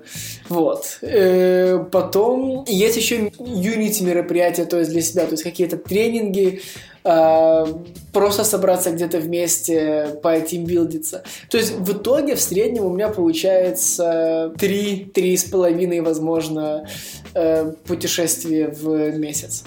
Неплохо, неплохо. Вытекает следующий вопрос того же гостя. Как часто вообще бываешь дома? Очень зависит от времени года, от, э, от своего графика, то есть от потребностей рынка. Бывает, ну, я стараюсь на выходные попадать хотя бы на выходные, то есть я где-то в пятницу возвращаюсь, в понедельник или вторник улетаю. Ну, как бы это же по Европе, да, то есть тут, тут не, недолго, недалеко летать, поэтому, в принципе, нормально все. Угу. Какие хобби не связаны с индустрией у тебя есть? Я люблю старые винтажные объективы, которые я сейчас экспериментирую со своим у меня беззеркалка фуллфреймовая от Sony. Вот теперь там старые можно накрутить. Кэноны беззеркальные, старые Никоны, Пентаксы. Я не побоюсь этого слова лейки. И посмотреть, что получается. Я люблю хороший виски. Хорошее хобби. Такой, который в магазинах не продается. То есть, как правило, экзотический, с интересными вкусами и так далее. То есть там, ну, не знаю, гурманский, не гурманский, наверное, звучит слишком громко. Спортом занимаешься? Да, купил себе хипстерский велик. Купил из-за того, что он красиво выглядел и как бы и дешево стоил. Там была дитячая распродажа 80%. Это у нас нормально, да, то есть такие распродажи. И в итоге втянулся этот трековый байк, и на котором невозможно ездить, он э, как бы фикс односкоростной, да, ну то есть я на нем, я на нем разбился полностью, как бы, пока научился ездить. Ты понял, почему была распродажа 80%? Да, все, все предыдущие хозяева умерли. Вот. Э, лонгборд. До того, как у меня появился велик лонгборд, лонгборд я спринты бегать любил. И пока я некоторое время до этого еще жил в Минске, там была огромная лыжероллерная трасса, тогда я на городских роликах носился. То есть не трюки, а именно на скорость. Отлично. Вот. Наверное, как-то так. А, хай-фай. Я еще как-то уши развились, и они любят слушать музыку с аудио CD и на колонках хороших. Так, вот но из-за того, что последние два года я живу в самолете, меня туда с, моим, с моей хай-фай системой не пускают, поэтому хай-фай, наверное, меньше. Летает в багаже за тобой. Летает в багаже. Нет, он, к сожалению, стоит дома и пылится. Я уже. То есть раньше куда бы ни приезжал, всюду аудио CD обязательно покупаю, то есть вот мне нужно привезти, то есть а сейчас уже даже, даже привычки покупать аудиодиски нету, потому что реже слушаю. Отлично. Четвертый вопрос, он ближе, ближе к теме. Планируется ли брать еще одного русскоговорящего комьюнити, менеджера, евангелиста Unity? Вот не знаю, отвечать мне на этот вопрос или нет. Я бы хотел на самом деле, потому что меня уже разрывает немного на части, на части. И плюс, что я сейчас пытаюсь выбить у руководства, чтобы был эм, технический специалист, которого можно было бы выкупить там на час, на день, и чтобы он смог слетать вот в ваш город, даже если вы живете не побоюсь этого слова, в какой-нибудь... В Челябинске. Вот, например, в каком-нибудь, да. Я, я лучше побоюсь этого слова и не скажу, какой, в каком именно. А то меня сейчас пытались купить, и я отказался туда лететь. А то нам, знаете, западным людям по телевизору постоянно показывают, как в России самолеты падают. И за, и за Урал вы не ногой. И, и, ну, то есть, как человек, увлекающийся слегка авиацией, я понимаю, что самолеты, которые выпускают из России в Европу, они проходят совсем другую сертификацию. То есть из даже аэрофлота, к примеру, Трансайра, Бьютейра из Европы лететь в Москву или в Питер, в принципе, не страшно, потому что иначе самолету бы не разрешили подняться. Обратно лучше пешком, да? А обратно, если самолет, опять же, то есть там не прошел там по, по всем супер-дупер стандартам европейским, то ему не разрешат приземлиться в Европе. Поэтому, в принципе, то есть вот Европа, Россия этими авиалиниями так не страшно. А внутри России страшновато. Вот этот страшный рейс Москва-Магнитогорск вызывает ужас. Я, я, я не знаю, возможно, это какая-то хорошая шутка, извините уж, если я ее не понял. Да нет, это, это, это жизнь, какие уж там шутки. Я этим рейсом летаю регулярно. Вот где появляется романтика железных Да, дорог, кстати, да, да, да. Да, ребята, в боязни самолетов. Так, э, хорошо. Э, хотим нанять, значит, отдельного человека на техподдержку, русскоговорящего и так далее. То есть это будет что-то между суппортом и филд-инженером. Дальше пытаемся нанять маркетинг-пиар-менеджера, который занимается Россией и Украиной. То есть наконец-то пресс-релизы появятся по-русски и русский сайт, да, то есть какое-то русское комьюнити наверняка построили бы со временем, вот. А, и напомню, что у вас, дорогие слушатели, есть Йоанна. Она так же, как и я, говорит по-русски с акцентом и неправильно, потому что она тоже из Вильнюса но она у вас есть, и она отвечает по коммерческим вопросам. Окей, я думаю, следующие вопросы, как раз вот вопросы от кролика, когда The Rabbit, о котором я уже говорил, задаст Сергей как раз. Нужен тон. Оппозиция. Давай, Не, ну, э, вопрос номер один тут не такой же каверзный, да? Э, Олег занимается разработкой а, это вопросительный вопрос, да. Э, а Олег занимается разработкой проектов на Unity 3D или его основная работа, в скобках деньги, не связана с разработкой игр и приложений на Unity 3D? Я в Unity пришел на инженерную должность, и я тогда был в, в команде по разработке Unity iPhone тогда еще, то есть совсем бородатые года были. Потом я участвовал в разработке Unity Android и, внимание, дорогие друзья, я участвовал в разработке Unity Flash. Я, меня потом вице-президент по развитию бизнеса, он обнаружил, что я умею говорить по-русски и забрал меня с этого проекта. Нет. И куда он делся? Ну... В общем, Олег ушел из Unity Flash, и Unity Flash закрыли после этого. Э, ну, то есть, почему мы закрыли Unity Flash? Мы, если у нас еще один час есть, мы можем об этом пообщаться. Если нет, то я предложу еще раз почитать тот блокпост, который мы с такой болью написали, почему мы закрываем. Вот. И итого. Итого я человек технический, я работаю в Unity, но я как бы больше по инженерной должности. Просто, не знаю, возможно, язык подвешенный, поэтому... А возможно, жизнь заставила вот так вот много общаться и быть этой публичной личностью. Вот. Понятно. Едем дальше. Серега. Так, вопрос номер два. Какой бэкэнд у тебя на флеше? Когда перестал в нем работать, если вообще работал? Ребят, я на флеше не работал. Я в детстве, совсем в глубоком детстве, я пытался поиграться с ним, но вот, вот именно в, в, в том плане что-то выпустить. Так как это было детство, то это был Flash Builder. Кстати, легальный. Просто чуть постарше версия, она была на каком-то компакте. То есть это, это были еще времена, когда софт распространялся на компактах и с, с разными журналами можно было получить компакт-диск, на котором был софт, и вот там был Flash Builder. Вот, Олег, ты так говоришь Flash Builder, а мне аж прям ухо режет. Есть Flash IDE, это среда разработки. Я думаю, ты ее как раз имеешь в виду, да? Где все наглядно, и вот с библиотеками, и где рисовать можно. Да. Потому что Flash Builder это такой инструмент э, чисто программистский. По-моему, сейчас его как раз...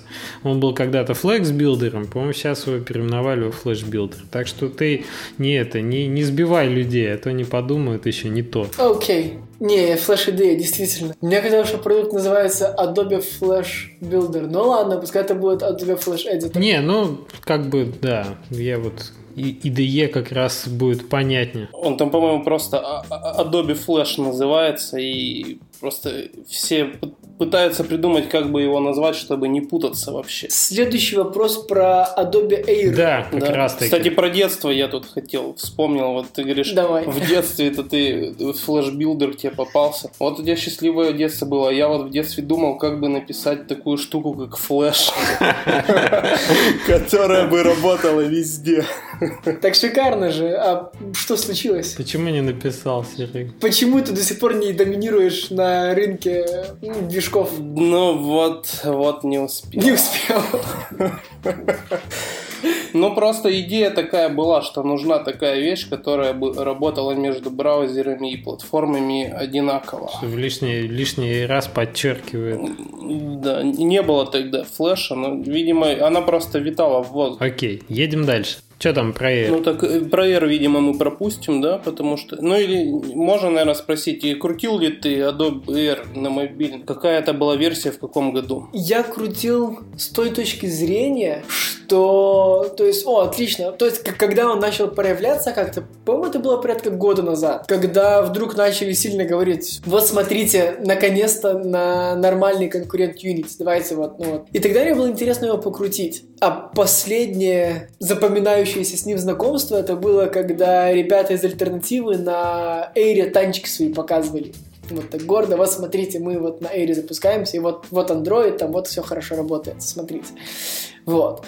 И, то есть, сам я для него ничего не строил, я его пытался установить, посмотреть документацию, посмотреть реальные живые проекты, но из-за того, что я просто не нашел ничего, что так или иначе было вот большое, красивое 3D-шное, я решил, что ну ладно, наверное, пока не конкурент, нет смысла разрабатываться, э, нет смысла разбираться, почему Unity лучше, и, и, и как бы все. Она, очевидно, лучше. Ну и, и, и с этим, в общем, закончилось знакомство с Эйром моим. Я бы тут так э, поправил, ну не поправил, а добавил бы от себя еще такой момент, что э, все-таки э, портальная флеш-игра и приложение Air это как любят говорить в Одессе, да, и пусть меня одесситы простят, если там так не говорят, две большие разницы.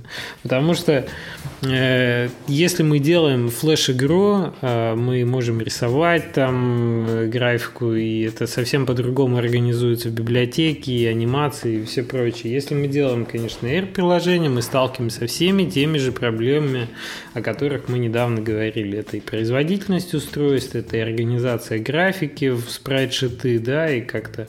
И когда, например, вот э, The Rabbit э, бьет себя кулаком в грудь и говорит про производительность, я хочу сказать, что тут резонно задать один вопрос. А чтобы дойти до такого уровня профессионализма, чтобы так оптимизировать приложение на Air, чтобы они не тормозили, а, что в человека часах будет на другой чаше весов, там, например, с Unity. Не проще ли будет э, не тратить столько времени на совершенствование, оттачивание своих навыков, э, написание правильного быстрого кода в Air? Не проще ли будет за это время прокачаться в Unity и смотреть как бы в светлое будущее? С болью? И я могу рассказать, я могу про это рассказать.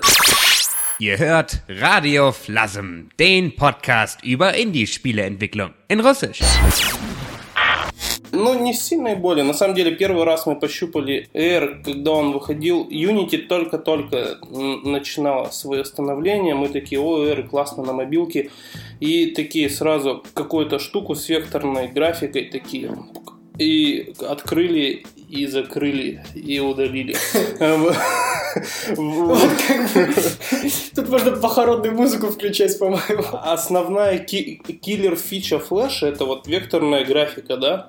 Вот это вот, где ты рисуешь анимации, все это дело, оно не работает в Air. То есть оно, в принципе, никак не воспроизводимо на мобильных девайсах. Ну а как, как это воспроизводимо? Как это делается? То есть, чтобы Air работал на девайсах, нужно делать то же самое, что, в общем-то, ты будешь делать в Unity. То есть, ты нарезаешь спрайты по кадрам, э, друг за другом их выставляешь и анимируешь таким именно покадровым методом двигаешь, ну и, в общем-то, все, все остальное хорошо. То есть, те же самые наши орды и лорды, они изначально так были сделаны, и мы их даже запустили на Эйре, и ничего не тормозило. То есть, если ты с самого начала забываешь про все, что начинается со слова вектор, то проблем ну, не возникнет никаких. Ну, с большой вероятностью. Ну, изначально, опять же, надо в голове держать, что этот проект будет идти на мобильный. Да, вектору нет.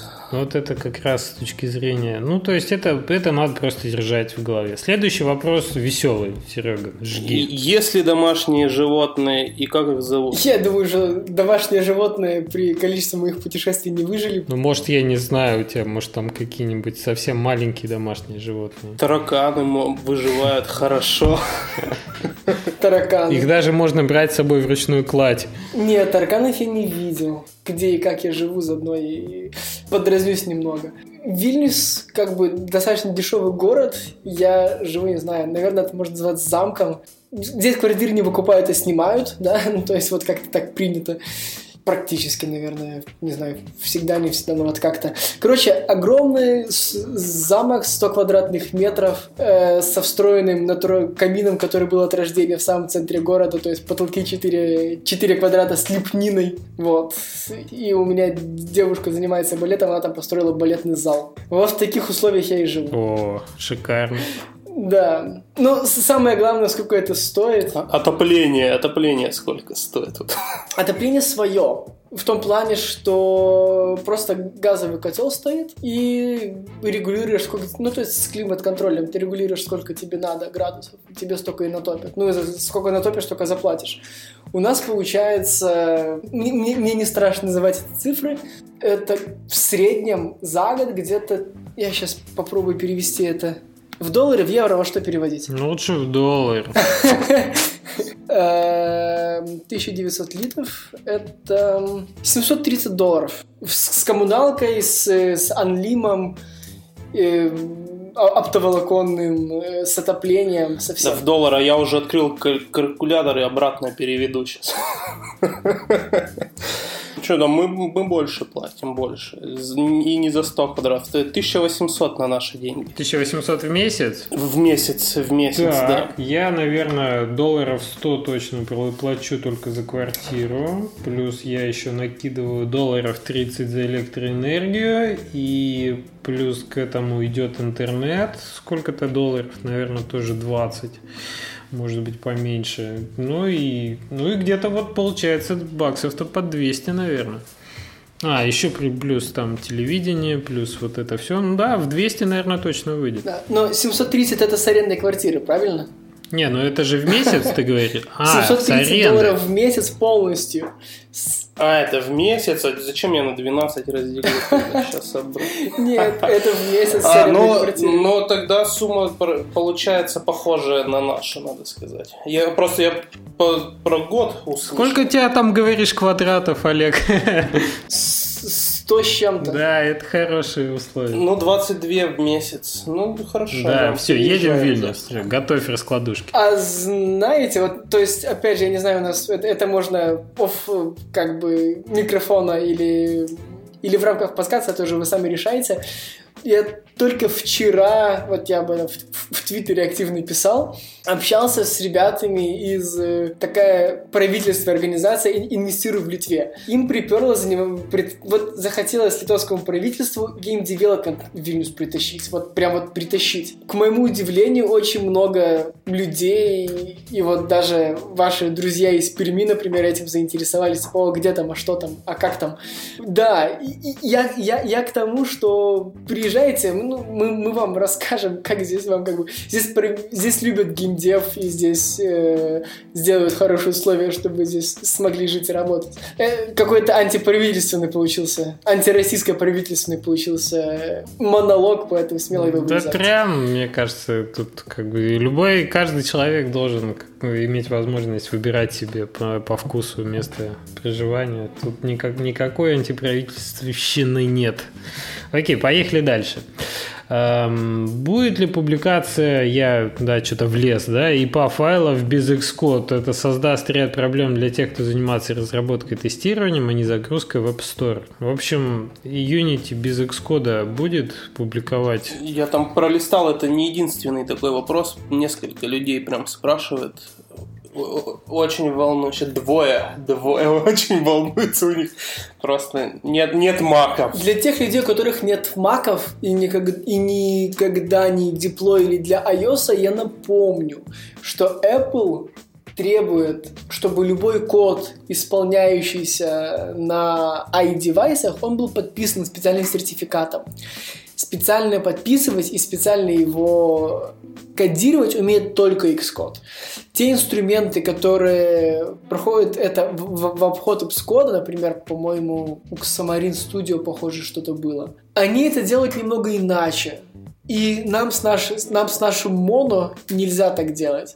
Что мы можем сделать, это что на, с помощью Windows вы генерируете Xcode проект. И это Xcode, но все равно нужен баг, чтобы запустить и задеплоить на iOS. Но, по крайней мере, вы можете на Windows э, Xcode проект сгенерить. Вот, то есть ответ мы бы хотели, но пока у нас не получается без Mac. Mm-hmm. Понятно. Так, ну следующие два абзаца от э, кролика ты прочитаешь и ответишь в комментариях, если будет желание. Поехали дальше к вопросам. Вот интересный вопрос задает мой тезка Алексей. Родился у нас в чате, это уже Алексей говорит, вот такой вопрос о пиратстве. Допустим, сделал Ваня Иванов игру на Unity пиратском при этом. Выпустил игру и осознал, что игра-то хит с большой прибылью. И недолго думая, он берет и покупает Unity через неделю или месяц после релиза. Как вы смотрите на такое развитие событий? Я допускаю, что оно может быть, но как только игра становится хитом, на, на, на месте Вани Иванова... Уехал бы на Карибы, да и все. Зачем Unity? Нет, вытащил бы игрушку, то есть запаблишенную с пиратской версией. Но есть маркеры, значит, какие-то, да? Нельзя сильно светиться. То есть, если, если пиратская версия, то я прям не знаю, то есть я, я, я не знаю, насколько... Это, это все будет вырезано. Ну, метится, да, метится версия как Я не могу об этом говорить, э, но... А, Олег не может говорить? Я не могу об этом говорить. Давайте сделаем так. То есть, если вы хотите запаблишить на Unity, и попробуйте лучше бесплатную. Или, я не знаю, сходите к другу, у которого есть Unity Pro, и запаблишите от него. Но если, вы, если у вас игра хотя бы чем-то намекает на хит, я бы предложил вам ну, не выпускать ее в свет с крякнутой версией. Знаете, скажем так. Юристы у вас сидят. Юристы у нас сидят, и отдел достаточно большой, но у нас политика пока такая. То есть прецедентов не было, вот, скажем так. Пока не кошмарите никого. Нет, нет, нет. Э, есть определенная законодательная база, мы ко всему готовы, но опять же, прецедентов не было, потому что обычно хватает диалога. Окей. Я, в принципе, поддерживаю вас в этом, в этом деле. Но это, наверное, тоже до тех пор, пока это не идет в расход с э, благосостоянием компании. То все-таки вы... Ну, не совсем. Давайте так, благосостояние. Мы не зарабатываем... Ну, конечно, мы зарабатываем, но основной наш доход не с, не с, не с пользовательских денег. Мы у нас, то есть почему мы сделали Unity бесплатный, да, то есть для платформ? Почему мы столько фичей каждый раз в бесплатную версию Unity переносим? Эм, мы зарабатываем не только с пользователей, сколько из тех, у кого есть деньги. И вот то, что мы в бесплатную версию Unity переносим, скажем так, это компенсируется за счет больших Э, компаний, которые с нами работают. Отлично, отлично. Ну, приятно, что вы все-таки, ну, э, что политика такая, что вы делитесь все-таки, с, э, наращиваете с комьюнити, а не, а не забираете эти деньги себе, хотя могли бы. Но это причина, из-за которой мы выросли не было бы Unity Community, не было бы Unity. То есть, когда движок никого, ни, ничего не умел и был слабеньким, то есть, комьюнити это единственное, что у нас было. Это сейчас мы говорим, что у нас то, другое, третье, а еще у нас есть там Asset Store и очень богатая комьюнити. Ну да, это надо культивировать. Нельзя, нельзя забывать, откуда ты родом. О, это прям хорошо сказал. Спрашивает вопрос следующий Павел. Почему Unity не сделают свои бесплатные плагины под популярные сервисы, как у Prime 31? На мой взгляд, это бы существенно способствовало популяризации Unity среди малоимущих инди. А, малоимущих инди. Да. Да видишь, все-таки тема доширака актуальна. Тема доширака актуальна. Я вот так думаю, а, а сколько денег... Да, да. А, бесплатные плагины. Для малоимущих так и бесплатные плагины, это, это хорошая цена. Ну, Почему Unity не делает то, что уже есть в Вася Story, я ответил, но с другой стороны, я еще так подумаю. Ну, то есть, вот, как правило, вот как правило, да, заметьте, говорят, что Unity это очень дешево стоит. То есть вот Unity это очень-очень дешевое решение. Почему? Особенно те, кто сидели на других движках, да, то есть на других 3D движках. Что-то тут у вас неладно, ребята.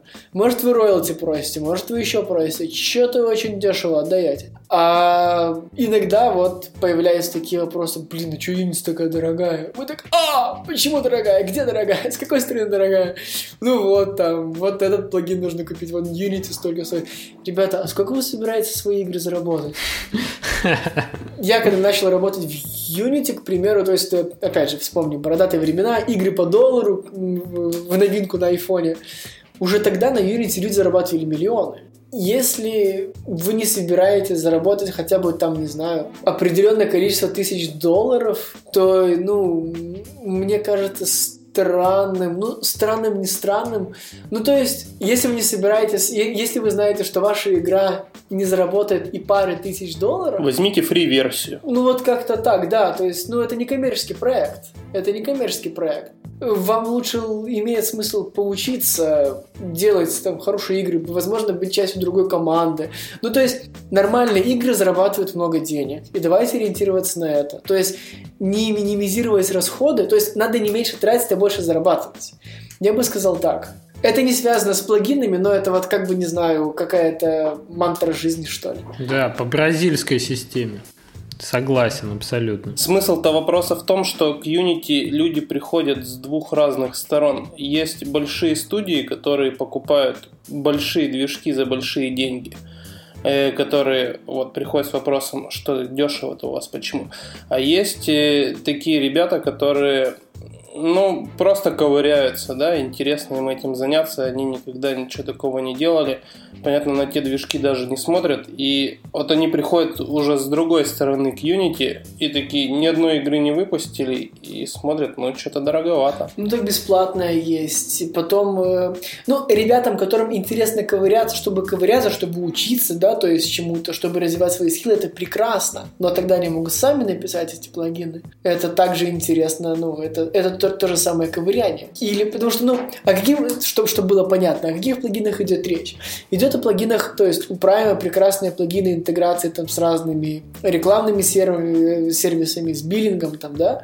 Да, ну то есть у биллинг-сервисов есть SDK, но то есть если вы хотите прикрутить к игре рекламу или биллинг, то это уже так или иначе коммерческий продукт. Если вы хотите заработать, то ну, нужно с кем-то делиться, логично, правильно? Тем более, если вы чь- чью-то интеллектуальную собственность хотите для этого использовать. Unity с, с вас денег не требует, ну, то есть, ну, какие-то, не знаю, партнеры Unity, люди, которые пытаются сделать вашу жизнь легче, ну, они хотят частичку того, что вы можете заработать.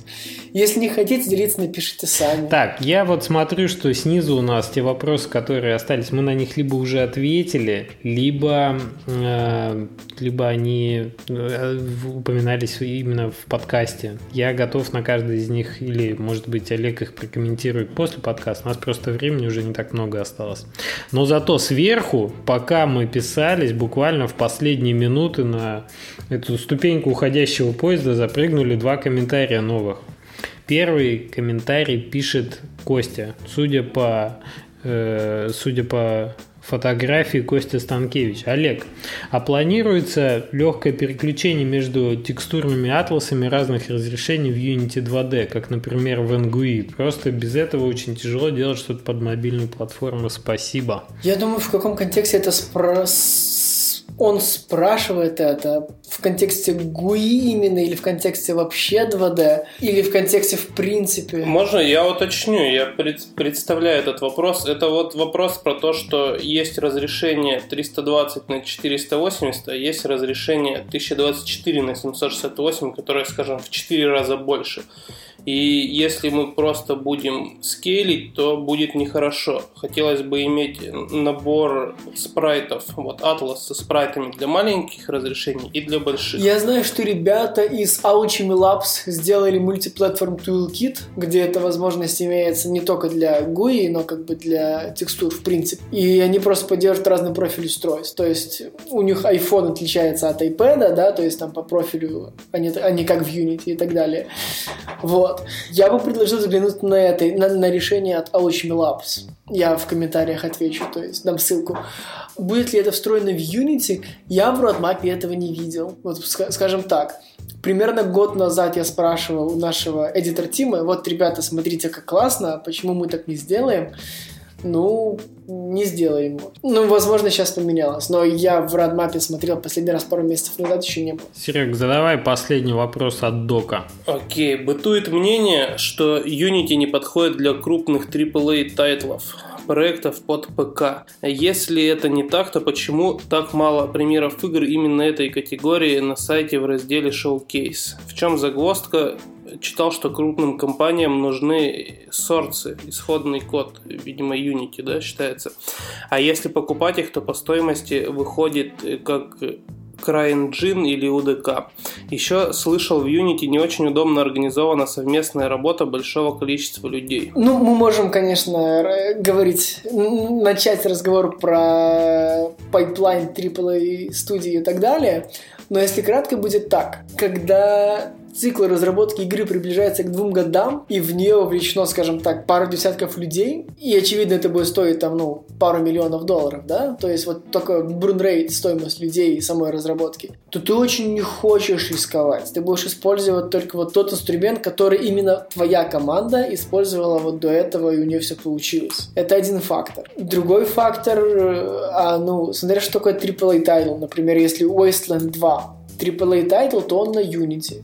Э, браузерки очень много разных больших на Unity сделали. Там, вспомним, Невальский, например, Prime World, King's Bounty, так или иначе. То есть с Unity связаны. Blitzkrieg, третий, на Unity, э, продолжая тему Невала. То есть и делаются, и не делаются. Я бы сказал так, есть вопросы, в том числе и с э, совместной разработкой, э, которые мы так или иначе планируем решать, э, решать следующим способом. То есть у нас уже сейчас даже в бесплатной версии Unity все сцены, материалы, все остальное это в текстовом формате содержится. То есть вы, по сути, можете в вашем merge туле, э, инструменте для мерджа, да, мерджить сцены и инструменты и прочие ассеты, так же как скрипты, например. А, а дальше мы хотим вообще, чтобы разные люди могли выделить себе разные части сцены и сказать, вот это моя часть сцены, я над ней работаю. Вот. И, ну и много других решений. А ответ на этот вопрос, ну то есть, в принципе, две части. Да, первая часть — инерция и секьюрность. А вторая часть — да, Unity не идеально именно для доступных проектов, но не из-за сорцов или цены, а именно из-за функционала, который чаще всего требуется огромным доступным mm-hmm. играм. Mm-hmm. Ну, замечательно, замечательно. Мы, в общем-то, осветили не только этот вопрос, ну и это, наверное, уже и все вопросы, которые на текущий момент задавались. Хочу сказать, что это получился рекордный подкаст у нас. Почти два часа. Не знаю, сколько будет после сведения.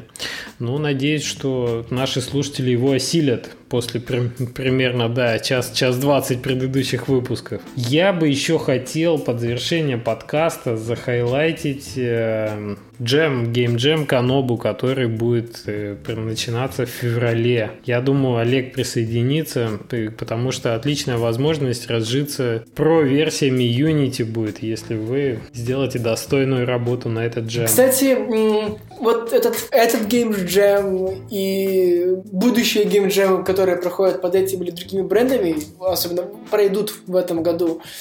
Эм, в общем, мы со стороны Unity их поддерживаем, и что может быть интересно Flash Community, мы не заставляем людей пользоваться Unity. Представьте, Game, Game Jam или Hackathon, где от вас требуется произвести браузерную игру, и в числе призов находится Unity, мы с удовольствием подарим вам за вашу флеш-игру наш продукт, если ваша флеш-игра окажется лучше конкурентов. Отличная новость, потому что меня многие уже спрашивают, э, на самом деле тоже небольшой мини-анонс, э, где в GDCAP, который у нас проходит раз в полгода, именно нашего флеш-сообщества конкурс, и я бы хотел сказать, что он сдвигается немножко на март, потому что э, мы полностью, ну в частности я полностью поддерживаю вот этот очень большой и интересный геймджем Канобу, который пройдет в феврале, а в марте обязательно будет наш FGD Cup, который пройдет на той же платформе Game Jam, что и Game Jam Kanobu. И там можно делать будет э,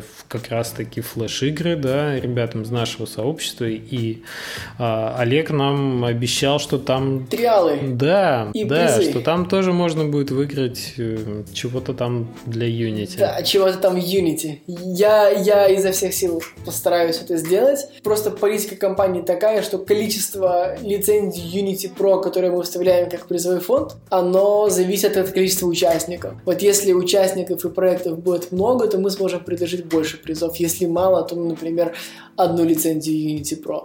Но я изо всех сил постараюсь не обидеть дружественный ресурс. Вот. Так что, ребята, заявляйтесь, от вас тоже многое зависит. Ну что, Олег, огромное тебе спасибо за то, что пришел, нам объяснил, разъяснил, внес ясность во многие вопросы. Я думаю, для, для многих моменты стали понятными. И тебя ждем в комментарии, если еще вопросы будут у людей. Может быть, ты найдешь время в своем плотном графике между перелетами и поотвечаешь ребятам на какие-то моменты. Да, а спонсор, а спонсор комментариев в... это Аэрофлот, Wi-Fi в самолетах Аэрофлота, да? Да, да, да. Спасибо большое. Спасибо. Конечно, отвечу. Мне просто очень-очень приятно. Я буду рад. Серега, спасибо и тебе большое, что нашел время. У нас получился отличный такой между собойчик на троих. Ну, спаси- спасибо и тебе, что пригласил. С оппозицией было весело. Всем спасибо. Я надеюсь, получился интересный подкаст. Э, ребят, счастливо. Пока-пока. Окей, помнитесь. Можно сохраняться. Сейчас, погодите по очереди. Привет, Серег, привет, Андрей. Как у вас на- настроение, друзья? У меня сегодня целый день конференц-колов. И фиг с ним. А чё? Ну, все лишнее потом. Чик-чик. Когда уже за- завяжешь? Давай об этом и поговорим. Ну все, можно, можно тормозить. Пошли гадить в комменты.